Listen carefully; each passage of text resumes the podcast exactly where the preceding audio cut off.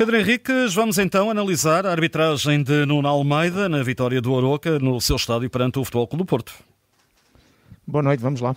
Primeiro gol do Oroca, logo ao primeiro minuto. Sim, gol legal. A questão era a, possibilidade de um fora de jogo. Quando Cristo passa para Morrica, uh, o Pep está a colocar por 33 centímetros o avançado do Oroca em jogo e, portanto, gol legal, sem motivo para qualquer fora de jogo. Ao minuto 7, penalti sobre Evanilson. O clássico, Evanilson chega em primeiro, toca com o pé direito na bola, o Bambu chega atrasado e com o seu pé esquerdo, de baixo para cima, pontapé ao pé direito de Evanilson, fazendo com que ele caia. Pontapé de penalti bem assinalado. É outro penalti a mão do Pep, ao minuto 29, que resulta no gol do uh, Aroca. Sim, até porque vamos ter outro lance mais à frente da mão, fica já aqui a explicação. Quando o, o, o, cruzamento é feito pelo Pedro Santos, há um desvio no interior da área do seu colega do Jason. Quando o Jason toca na bola, uh, e para a imagem aí, o Pep tem a mão esquerda, o braço esquerdo ao longo do corpo, e a mão esquerda afastada do corpo, mas ao, ao nível da anca.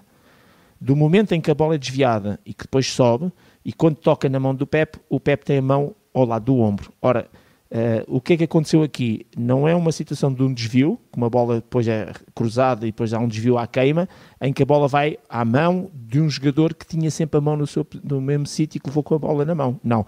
É uma mão que, quando é desviada, está em baixo e quando faz o toque na bola está ao nível do ombro. Aquilo não é um sítio para ter a mão, no sentido de, de, posição normal, e se olharmos para o outro braço, ah, mas é um reflexo, sim, mas então tem o reflexo à esquerda, onde toca a bola com a mão, e a mão direita ficou sempre em baixo, sítio normal. Portanto, há um movimento do braço, de baixo para cima, e que vai interceptar uma trajetória de uma bola, embora aqui não se coloque até a questão da volumetria, porque o mão está mesmo encostado ao ombro, mas aquilo não é posição normal, uh, nem natural, e por isso, muito bem o árbitro a mostrar aqui o pontapé de penalti e esta explicação para justificar mais à frente uh, outra mão que vou dar como não penalti e, e, e baseado exatamente na, na, diferença que é a mão estar parada e levar com a bola, a mão fazer um movimento e fazer uma determinada trajetória e ir ao encontro da bola. Entretanto, na primeira parte, aos 34, há um gol anulado a Evanilson. Exatamente, 25 centímetros que está inclinado para a frente, uh, fora de jogo, é o momento do passe de conta, que é o Galeno que faz o passe para Evanilson, fora de jogo bem ensinado pelo árbitro assistente e depois confirmado pelo, pelo vídeo arbitragem. Pedro Santos, amarelo aos 39 lance muito no limite sobre João Mário, chega exatamente. claramente fora de tempo, exatamente, acerta ali com os pitons, é meio lateral, é de sol, é negligente. Eu, se pudesse dar aqui o cartão laranja era o ideal, é muito negligente, é um lance muito no limite. Falta qualquer coisa, como eu costumo dizer, na, nesta perspectiva, para ser cartão vermelho. Aquela questão que é da, da, da falta grosseira, a, a, a, entrada brutal, violenta. Ele chega atrasado, fora de tempo e acaba por, ao tentar parar o seu movimento, acertar ali com os pitons. É muito no limite da negligência uh, e da força excessiva, portanto, negligência significa que não tem em conta o perigo as consequências do seu ato na maneira como aborda o lance. Eu vou dar como boa decisão, uh, mas com muitas reticências neste lance. Uh, não há penalti de bambu ainda na primeira parte, mesmo a fechar a primeira parte, do central Exatamente, do Oroca. Exatamente, é este lance que eu vou comparar com o do Pep, porque é que nesta mão do bambu, a mão direita não é penalti, porque quando o Caleno cabeceia a bola, e paramos aí a imagem, o bambu tem o braço ao longo do corpo e a mão direita em baixo quando a bola toca na mão. A mão ficou exatamente no mesmo sítio, ou seja, no mesmo sentido que há um bocado tivemos a descrever o momento da trajetória do desvio do Jason, em que há o um movimento do Pep de baixo para cima e interceptar a bola noutro sítio, aqui o Bambu, no momento do cabeceamento do Galeno, tem a mão em baixo e nunca a tira de lá. E é isso que faz a diferença de ser a mão, eh, neste caso a bola que vai à mão, de uma mão que nunca se movimentou que, e além disso está ao longo do corpo, e, e, também aqui não havia volumetria, que são fatores importantes, mas também do Pepe não havia volumetria, só que aqui ele nunca movimentou o braço, manteve sempre o braço e a mão no mesmo sítio e encostado ao corpo. E esta é que é a diferença, porque depois encaixa também num aspecto que é sempre importante, que é uh, se a mão está numa posição normal e natural para o movimento que executa, ou para a ação técnica que está a desenvolver. E ele tem ao longo do corpo, ao contrário do Pepe, que fez um movimento de mão de baixo para cima e que já vai pôr a mão num sítio que não é nada normal, que é ao lado do ombro, ninguém tem a mão cá em cima ao lado do ombro. Segunda parte, Galeno, cai na área, há ou não um penalti cometido pelo Jogueio? Este é o lance mais difícil para mim de todos. Nós, na altura, enfim, fizemos em passar, depois eu vou rever as imagens. Uh, eu diria o seguinte: eu preferia não ter este lance, como se costuma dizer, porque este é um lance em que, se o árbitro aqui, ou o vídeo-árbitro, intervém e me dá um penalti, eu teria alguma dificuldade para dizer que não era. Eu vou dar como boa decisão, porque é um lance em que o Tiago Gai tem o braço direito nas costas do Galeno, numa fase inicial eles estão lado a lado. E depois, como o Galeno se movimenta ligeiramente para a frente, o Tiago Gai fica com o braço dobrado, tipo cotovelo, nas costas, Quando vemos em câmara lenta, e este é o problema também das câmaras lentas, que ajudam para ver coisas, mas que às vezes deturpam um bocadinho a imagem, fica a sensação que o Tiago Gaio não joga a bola e a única coisa que se preocupa é com o braço empurrar para a frente do Galeno, tirando da, da, daquele cabeceamento que ele ia tentar fazer. Quando vejo em movimento normal, isto é, a ação normal, já não consigo ver uh, este braço a ter tanto impacto. E fica a ideia de estar lá o braço, mas não o empurrar propriamente dito. Portanto, é um lance difícil, eu não gosto dos nins, eu gosto de tomar decisões e, e tomo sempre a decisão, no sentido de ser ou não ser, vou dar como boa a decisão sobretudo baseado no movimento normal e naquela percepção que eu tenho que de alguma maneira o Galeno também percebendo que tem lá a mão nas, ou o braço, mais concretamente nas costas do cotovelo, mais concretamente, que também se dobra e tenta tirar algum partido na maneira como cai, mas é um daqueles lances que me deixa muitas dúvidas, é das poucas vezes que eu uh, tenho dúvidas tão grandes em relação a um lance como este. Vou dar como não penalti, mas com muitas reticências também. Minuto 60, gol de Jason. Sim, só para dizer que o David Simão faz, bata o livro de forma rápida, de pé esquerdo, e independentemente de tudo e que pudesse ser os jogadores que estivessem à frente ou não do Jason, é só para relembrar, que eu gosto sempre de relembrar estes aspectos didáticos, o Jason, quando o livro é batido, está no seu próprio meio campo. E, e portanto, a bola parada. não houvesse e, e, pronto, e mesmo, exatamente, mas e mesmo que não houvesse ninguém pela frente, eu tenho a impressão que até há jogadores do Porto que ainda estão um bocadinho mais, digamos, para trás, no sentido de estão a colocá-lo em jogo, mas mesmo que não tivesse ninguém, o facto do momento em que a bola é batida, o Jensen está no seu meio campo, com o jogador que está no seu meio campo, nunca está fora de jogo. De qualquer maneira, foi mais por este aspecto que eu quis trazer aqui, uh, este aspecto mais didático. Muito bem, uh, minuto 65, exatamente o Jason que vê cartão amarelo. Sim, pisa claramente o Ivan Nilsson, de sola, um pisão uh, negligente e, portanto, bem o árbitro a mostrar aqui o cartão amarelo. Outro amarelo aos 69 para o Fábio Cardoso, o primeiro.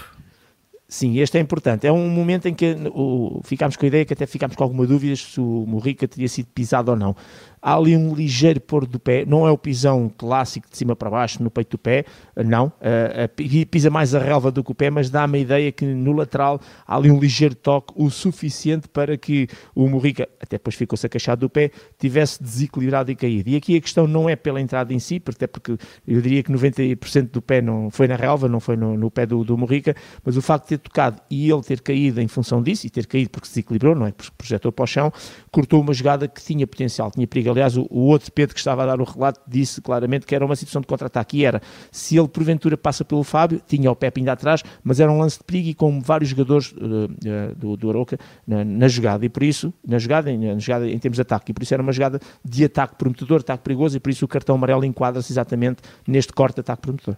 Minuto 72. Há uma queda do eh, Francisco Conceição na grande área do Aroca, sem penalti. É uma simulação. Sem penalti. É com, é, é, há, há, é assim, é, é com o de Francisco Montero, eu tenho alguma dificuldade em dizer que é simulação. Não é dificuldade. Ele arrasta a perna, não é? Longe. É por aí. Pois, exatamente, não vou tão longe. A questão é que o, o Montero uh, corta claramente a bola com o joelho e dá-me a ideia que o Francisco Conceição, uh, aliás, essa tenho a certeza, ele que acaba, vamos dizer, pontapear a perna do, do Montero. Uh, se calhar na tentativa de ganhar o penalti. Talvez. Um, não, não tenho tanta certeza de simulação, tenho toda a certeza que não é penalti, isso para mim é que é o mais importante neste lance. Vamos então seguir nesta análise, já na reta eh, final, amarelo, eh, cartão amarelo para venda lá aos 88.